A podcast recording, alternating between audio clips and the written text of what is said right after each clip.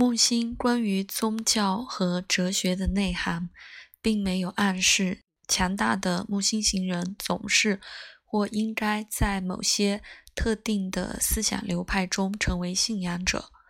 我们很多人已经看到，例如有几十人在他们的星盘中有强大的射手或双鱼的影响，例证了一个哲学的乐观或强大的道德感。和坚持特定的信仰体系没有明显的关联，但是在很多情况下，这些人只是从来没有描述或感受过有意识的制定和承认他们对生活根深蒂固的态度的需要。实际上，宽宏大量的接纳别人和对人性和行为的多样性的包容，有时看到这样的人。是我们能观察的一个更好的和令更令人振奋的木星的表达。当然，一个更真实的虔诚的人触发各种对他人的恶劣行为，纯粹是出于偏执和不宽容。信仰和哲学被认为在木星的领域，因为他们是或可能是灵感的例子。朝着普遍意识和全面接受真理的目标行动，许多类型的高级精神活动能提供一个对人生独特的、更广阔的视角。就像查尔斯·卡特写的：“宗教也是正确的置于木星之下，或至少在它的领域。”因为宗教思想为最宽的空间和时间的神秘感提供了范围，除了进入永恒和无限，玄学和哲学都归入木星，因为相似的原因。然后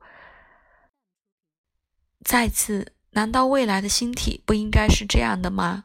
进步的，超越死亡的。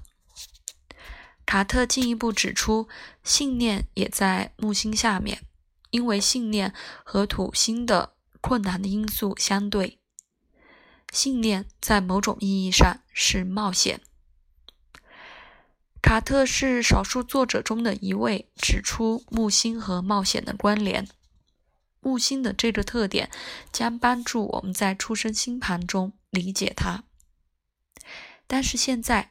让我们承认木星和生命中转化的经历及信念的飞跃之间的连接。它会发生在生命中的很多领域，会发生很多次。但是木星总是想要从漂亮到伟大，从细节到整体。实际上，这种超越的、超越自我的信念不仅仅是一个错觉。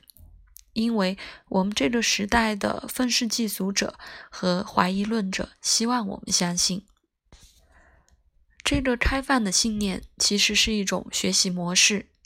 再一次，我们看到木星和探索关联，正像在地球上探索一个新的地方是了解它最可靠的方法。因此，积极的探索生命的可能性和为可能意想不到的潜力浮现。给出空间，是了解生活的其他层面的另一种方式。